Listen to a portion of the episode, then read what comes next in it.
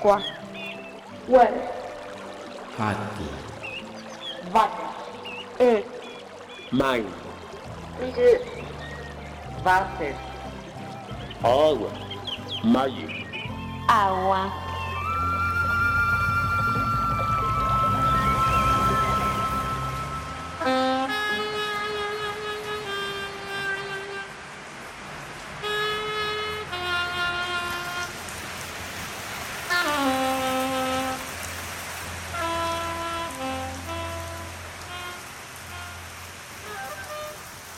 A veces debe llover en el corazón para limpiarse el alma. A todos nos viene bien una tarde silenciosa. Y porque no todo es necesario en la vida, sería interesante despojarse de algo y también de algunos. Hoy nada me hace falta porque poco a poco voy convenciéndome de que tengo que empezar de nuevo y lo que pertenece al ayer hoy sobra una mirada diferente y un misterioso camino donde puedo transitar en busca de diferentes desafíos. La vida se está acomodando con el molde que quiero. No me canso de dibujar. Tengo la esperanza de un niño. Cargo en los bolsillos poesía y cuentos furtivos. Ya puedo escuchar la canción que solo mi mente entiende y creo comprender lo maravilloso que resulta la libertad de ser uno mismo, descubriendo y encontrándose para despertar e invitar a otros a la vida que acontece ahora mismo.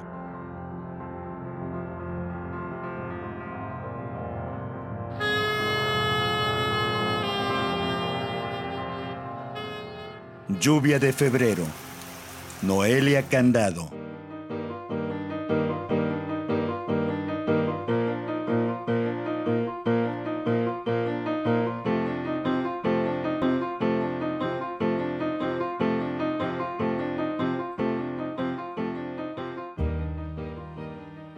Les saludo con agrado, mi nombre es Marlene Reyes y le doy la más cordial bienvenida a este programa llamado Aqua al biólogo Carlos Enrique Ibarra Alvarado.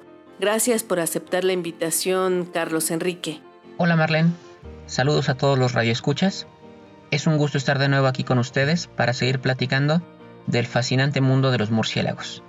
Carlos Enrique Ibarra Alvarado estudió biología en la Facultad de Ciencias de la Universidad Nacional Autónoma de México, es candidato al grado de doctor en Ciencias Biológicas, un apasionado de los murciélagos. Su trabajo de tesis para la licenciatura lo tituló El comportamiento ecolocador del murciélago de espalda desnuda y su trabajo de tesis para el doctorado se titula Estudio comparativo de la ecología sensorial de los murciélagos. De ahí que lo hayamos invitado a Aqua para que nos comparta su pasión por estos mamíferos peludos que como nos platicó en la emisión anterior, cumplen un papel muy importante en nuestros ecosistemas, ya que algunas de las especies polinizan, otros se alimentan de insectos, por lo que ayudan a mantener controladas las poblaciones de los insectos. Hoy quiero iniciar esta charla preguntándote, Enrique Ibarra, ¿en México contamos con especies endémicas? Sí, sí las hay. Por poner un ejemplo, ¿no? Hay una especie que es endémica del Golfo de California. Es una especie justo de murciélago pescador. Son unos murciélagos relativamente más grandes que tienen unas garras con forma de anzuelo y ellos lo que hacen es que vuelan muy bajo sobre la superficie del, del mar, del mar de Cortés, y se acercan y meten la pata para, pues, literal pescar. Entonces, ese es un ejemplo de una especie endémica de, murciélagos aquí en, en el país, ¿no? Hay algunas otras. La verdad es que también muchas especies tienen distribuciones un poquito más amplias. Tenemos especies como el Tadarida brasilensis, bueno, es el nombre de esta especie, que pues prácticamente se distribuye por todo el continente americano. Y tenemos otra, como lo que te mencionaba ahorita, el Noctilio leporinus, que es el murciélago pescador, que solo lo encuentro en el Golfo de California. Entonces, no podríamos generalizar porque hay muchos tipos de especies de murciélagos, hay algunas que se distribuyen en regiones muy muy limitadas y hay otras que se distribuyen por regiones muy amplias. ¿Cuáles son las principales amenazas a las que se enfrentan los murciélagos? Aparte del ser humano, me imagino que es la primera. Sí, es correcto. O sea, la principal es el ser humano. Además de eso, la verdad que tienen poquitos, poquitas amenazas, poquitos depredadores. Por ponerte un ejemplo, ¿no? En colonias muy, muy grandes, a la entrada de las colonias pueden haber incluso serpientes que se cuelgan, literal se cuelgan de las ramas que estén alrededor de la boca de la cueva se cuelgan para qué? Para que cuando salen los murciélagos pues logran capturar alguno, ¿no? Pero la verdad es que el impacto que tienen este tipo de capturas sobre la población general de la, colonia de murciélagos es muy bajo porque pues son cientos o eh, miles de murciélagos saliendo y entonces la verdad es que pues ellos logran capturar uno o dos. Me ha tocado ver de forma directa, por ejemplo, también hay algunas aves rapaces, cuando está anocheciendo, estar cerca de alguna colonia para que cuando salen los primeros murciélagos pues se acercan a comérselo, ¿no? los capturan. Por ejemplo, el halcón peregrino puede ser uno de ellos. Pero se comen uno, máximo dos murciélagos por noche cuando son miles de murciélagos que están continuamente saliendo. Entonces la verdad es que el impacto es bajísimo. Otro tipo de, problemas al que se enfrentan es el derivado de sus propias enfermedades. Esto llama la atención, considerando que hace poco más de un año, cuando empezó la pandemia debido al virus SARS-CoV-2 que causa el coronavirus, se achacaba a los murciélagos como culpables directos del inicio de esta pandemia.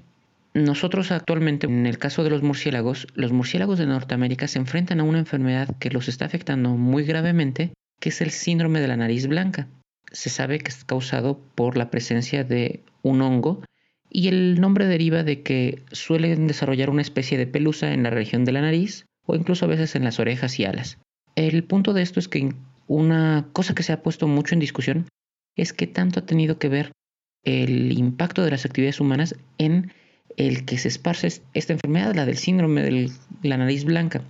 En los murciélagos en particular, se detectó por primera vez en 2006 y en la actualidad se sabe que hay varias colonias que han sido muy afectadas y ha disminuido de forma dramática la población de estas colonias.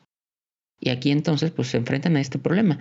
Tienen la enfermedad del síndrome de la nariz blanca que además se cree que la actividad humana puede propiciar que se expanda a otras poblaciones. Este, por ejemplo, sería una, una cosa que los afectaría de forma más grave que eh, lo que pueden hacer los depredadores. ¿Qué pasa, Enrique, por ejemplo, con el cambio climático, con las deforestaciones? ¿Se dejan de sembrar ciertas alimentos en las regiones por cuestiones económicas o de desertificación de la tierra. Y me imagino que los más afectados en estos casos son los que se alimentan del néctar, de las frutas y de los insectos. Pues la verdad es que esto no es una cuestión exclusiva de los murciélagos, también a ellos les afecta desde luego. ¿Por qué? Porque al cambiar nosotros el ecosistema, estamos impactando a todos los niveles. Entonces, sí, es una, pues es toda una cadenita, ¿no? Como dices, ¿no? Ahora con el cambio climático, se nota claramente que hay zonas donde antes pues había una estacionalidad muy marcada, es decir, se notaba muy claramente las épocas frías, las épocas templadas, las épocas de calor. Y ahora con esto las épocas frías se han acortado y esto ha llevado también pues a que los pobres murciélagos tengan que ir cambiando sus distribuciones, buscar otras zonas de donde distribuirse, por una parte, ¿no? Por otra parte, pues lo mismo, si afectamos en el caso de los frugívoros y nectarívoros, pues la desertificación, la tala inmoderada, pues ha llevado justo a que se reduzcan las zonas donde tienen o donde podían de forma común encontrar su alimento. Esto sí les está afectando. En el caso, por ejemplo, de las zonas tropicales, pues luego se han metido diferentes tipos de plantíos y con esto se están quitando plantas nativas, plantas nativas que utilizaban los murciélagos, los que, por ejemplo, los que hacen tiendas para refugiarse y entonces se han dado casos de disminuciones en la distribución de ciertas especies de murciélago. En particular, por ejemplo, eh, esto en cuanto a los que comen fruta y néctar, ¿no? En cuanto a los que comen insectos, uno de los principales problemas es que a veces por así decirlo, se ha pecado de utilizar de forma indiscriminada algunos pesticidas para tratar de controlar insectos, pero esto también termina afectando al murciélago. ¿Por qué? Porque entonces matamos su alimento literal y el problema es que estos murciélagos tienen que desplazarse a otras nuevas zonas para buscar de qué alimentarse, cuando en realidad, como te decía, podría ser al revés, podremos beneficiarnos justo de lo que ellos ya hacen de forma natural. Si ha habido ciertos problemas en ese aspecto, los murciélagos no se escapan de la mano del, del humano que le gusta meter su cucharota por todos lados. En la investigación o las investigaciones que has realizado, ¿qué es lo que más te ha fascinado de los murciélagos, Enrique? En realidad yo me centré sobre todo en una capacidad maravillosa que tienen, que es un sistema de radar. Los murciélagos cuentan con algo que se le conoce como sistema de ecolocación y ¿Esto qué es? Pues como te digo, es literal un radar. Ellos lo que hacen es que para ubicarse en el espacio, emiten sonidos y escuchan el eco que se produce cuando estos sonidos rebotan de las diferentes cosas que hay en el medio. Y solamente con la interpretación del eco, ellos pueden ubicar lo que hay a su alrededor. Esto la verdad es que, bueno, a mí siempre me ha parecido fascinante, me maravilla, porque es una característica muy especializada aprovecho también para desmitificar una cosa, ¿no? Es más o menos común el mito de que el murciélago es ciego. No, los murciélagos no son ciegos. Tienen ojos y pueden ver. Muchos de ellos probablemente puedan ver mejor que nosotros en la noche. Pero el problema es que para poder ver necesitamos por fuerza una fuente de luz. Y si tenemos el caso en que esta noche no sale la luna, pues entonces pues va a haber muy poquita luz disponible, ¿no? Me refiero a los campos abiertos. Entonces, en esas condiciones, la verdad es que aunque tenga ojos y aunque pueda ver, es un sentido que no le va a ser suficiente. Imagínate, el murciélago insectívoro pues está comiendo insectitos del tamaño de un mosquito. Capturar un mosquito al vuelo solamente con la vista Digo, creo que a todos nos ha pasado que en la noche se nos mete algún mosquito a la habitación y nos la pasamos batallando para poder encontrar al condenado mosquito y expulsarlo, si no queremos matarlo o bien darle un, bueno, aplastarlo. Esto nos habla de lo difícil que podría ser solamente con la visión. Ellos, en cambio, justo han desarrollado esta capacidad y es tan impresionante que ellos pueden diferenciar entre un objeto que está moviendo sus alas, es decir, un insecto, a, por ejemplo, una hoja. ¿Esto por qué lo hacen? El sonido que rebota el ala de un insecto vibrando no es igual al sonido de una hoja, por ejemplo, o de una roca o de una superficie quieta. Y esto lo logran detectar los murciélagos y gracias a ello pueden justamente acercarse a su presa y comérsela. Son sonidos eh, muy muy cortitos.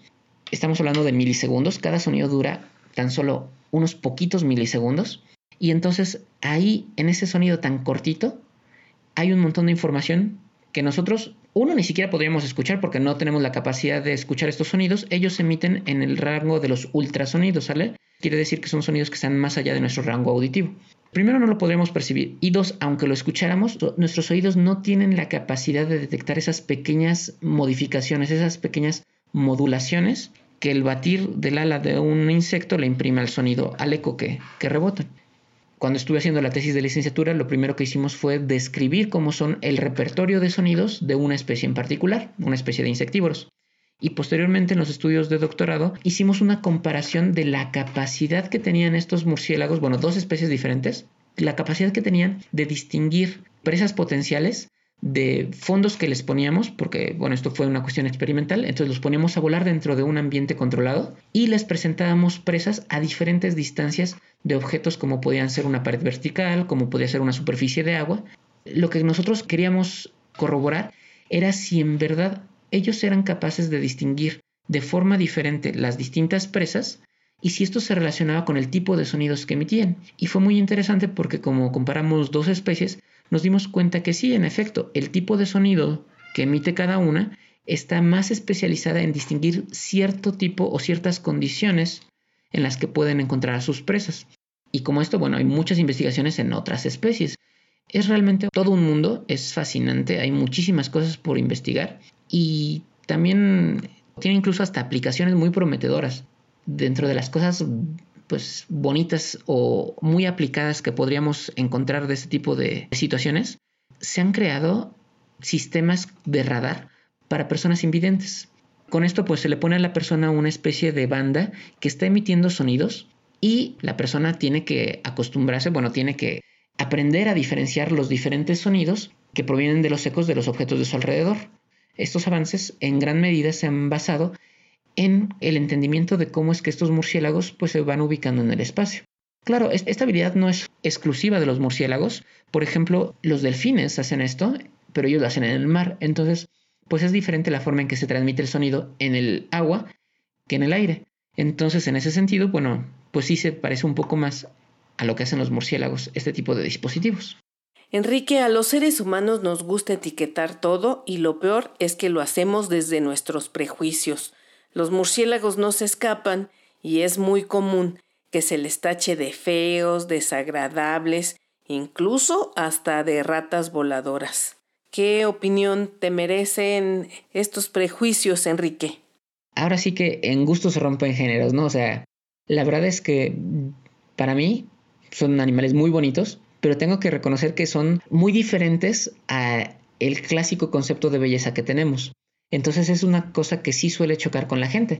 Aunque es chistoso porque también como son tan diversos, hay muchas formas distintas y hay unos que incluso cuando yo se los he enseñado a amigos en fotos, me dicen, ay, está bien bonito, se ve bien tierno, parece un peluchito. Hay unos, por ejemplo, unos murciélagos que son completamente blancos, ¿no? Son completamente blancos en cuanto al pelo y la punta de la nariz eh, la tienen como color amarillito. Estos son muy llamativos. Hay muchos otros que, por ejemplo, son de colores oscuros, pero pueden tener en, la espalda unas franjas blancas que la atraviesan toda la espalda y que también pues, muy llamativos, muy vistosos. Hay que reconocer que hay unos que tienen unas caras pues muy arrugadas y la verdad es que se ven como si fueran como una cara de un ancianito porque tienen muchísimas arrugas por todo el rostro. Hay una variedad impresionante. Hay unos que tienen una especie como de antifaz, un pliegue de piel que funciona como tipo antifaz que les puede llegar a cubrir los ojos. Pues también eso llama mucho la atención. Una de las especies con las que yo trabajé, Pteronotus dabgis se llama, es un murciélago que si tú lo ves por atrás, pareciera que no tiene pelo en la espalda. De hecho, se llama el murciélago de espalda desnuda. Hay dos especies de estas. ¿Y esto por qué es? No es que no tengan pelo, lo que pasa es que la membrana del ala se junta justo a la mitad de la espalda. Entonces es como si tú tuvieras dos capas eh, desde las manos y que se unieran justo que la costura estuviera a la mitad de tu espalda. Entonces, bueno, no es que no tengan espalda o que no tengan pelo, pero se queda abajo de su piel y no se alcanza a ver. Cuando tú los miras de cerca, puedes eh, levantar esa parte de la piel o incluso meter el dedo y ver como si tiene pelo. La verdad es que en cuanto a esta parte de, estética y los mitos de cómo se ven los murciélagos, hay una diversidad que los vuelve también fascinantes. O sea, por ejemplo, a mí me, me maravilla el ver tantas formas distintas y también cómo cada una de ellas se relaciona con los hábitos que tiene, a los cuales está adaptado. Les han llamado de muchas formas en diferentes culturas. El clásico que dicen que son ratones con alas o ratones viejos o incluso ratones calvos, ¿sale? En francés, chauve-souris, que significa justamente ratón calvo.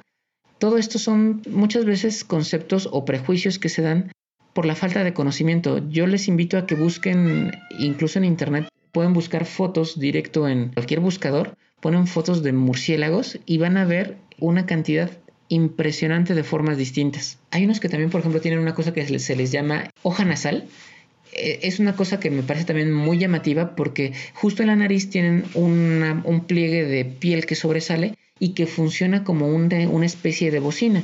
¿Esto para qué es? Para dirigir sus sonidos. Cuando ellos emiten sus sonidos, con eso lo dirigen. ¿Y esto porque es? Esto lo tienen sobre todo murciélagos frugívoros, porque cuando tienen el fruto en la boca, pues sería imposible que ellos abrieran la boca para, para estar emitiendo sonidos. Lo que hacen es que justo la vibración del sonido sale a través de ese, ese pliegue en la nariz, esa hoja nasal, que pues funciona como, como esta bocina. Está muy llamativo. Hay especies que tienen unas orejas larguísimas y ellos están adaptados, por ejemplo, para detectar vibraciones en el suelo. Se alimentan de incluso de escorpiones y lo que hacen es que aterrizan cerca del lugar donde con, el, con su sistema de colocación detectaron que había una posible presa y luego simplemente con el oído de como es tan grande puede eh, captar vibraciones muy muy muy pequeñas y entonces detectan la vibración en la tierra y con eso pueden capturar sus presas. La verdad es que hay, hay variedad para todos los gustos y pues sí les invitaría a que buscaran por ahí algunas imágenes y le entraran a este mundo de los murciélagos, al menos empaparse un poquito de ellos para pues conocerlos. La naturaleza perfecta. Eh, no sé si perfecta, pero sí maravillosa al menos. ¿Y por qué digo que tal vez no perfecta? Porque la verdad es que cada organismo tiene una serie de adaptaciones que desde nuestra perspectiva sí parecen como que, ay, es perfecto. Lo que pasa es que más bien, ante esta situación actual que viven, han logrado adaptarse durante su proceso evolutivo. Pero no quiere decir que por eso sean perfectos, porque si mañana se modifica algo en el ambiente, puede ser que una característica que tienen ahorita ya no les sirva. En ese sentido, es maravilloso cómo para este momento actual tienen una serie de características que les permiten sobrevivir ante la situación actual. Lo que venga después, bueno, nadie lo conoce y ya lo veremos, ¿no? Pero ante este mundo que hoy nos toca vivir a cada uno de los seres vivos, pues sí, cuentan con todo un arsenal de, de características que les hacen poder seguir en este mundo. Carlos Enrique Ibarra, muchísimas gracias por participar en este programa. No sé si quieras cerrar con algo que no hayas dicho, que quieras resaltar. Quiero pensar que ha sido evidente a lo largo de la charla mi agrado, mi fascinación por estos animales, por estos mamíferos.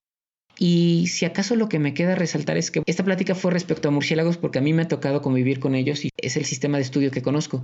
Pero hay todo un mundo por explorar en la naturaleza y yo lo que los invito es que en la medida de lo posible conozcan un poquito más pues de todas las formas de vida que existen a nuestro alrededor.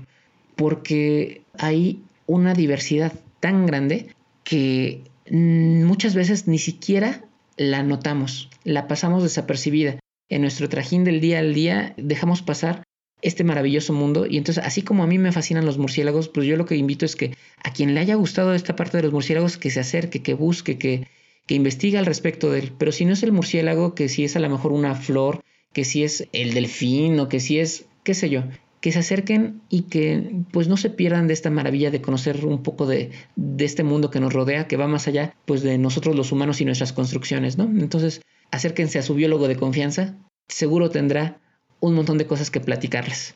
Agradezco tu participación para Aqua, Carlos Enrique Ibarra Alvarado, biólogo por la Facultad de Ciencias de la Universidad Nacional Autónoma de México y candidato al grado de doctor en Ciencias Biológicas.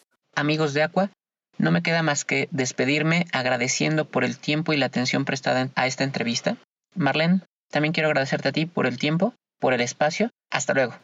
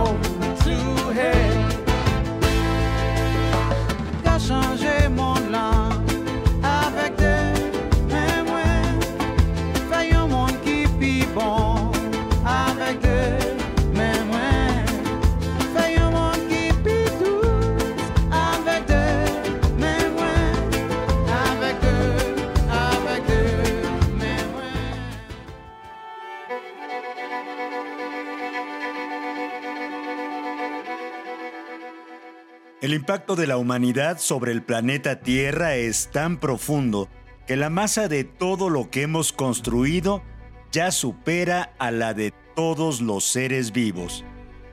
Eso significa que hemos entrado de lleno en el Antropoceno, la era en la que destruimos el planeta.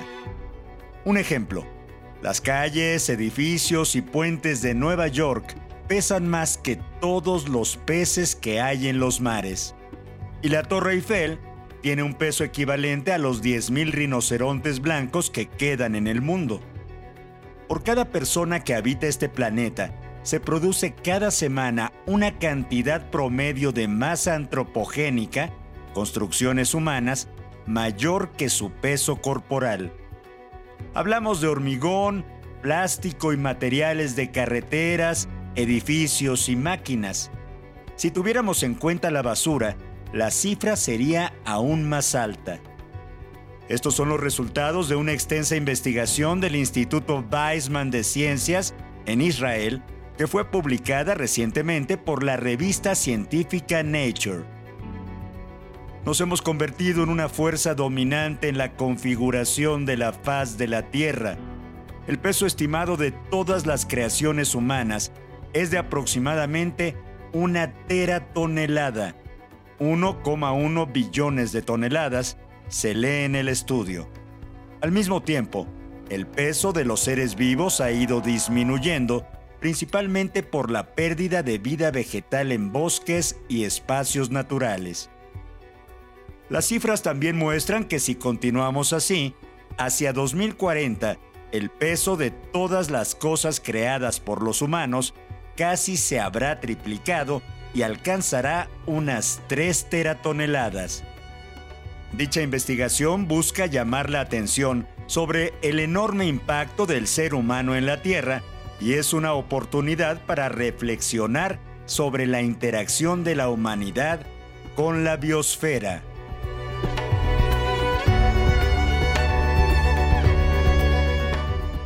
BBC News Mundo, Lucía Blasco, 13 de diciembre 2020.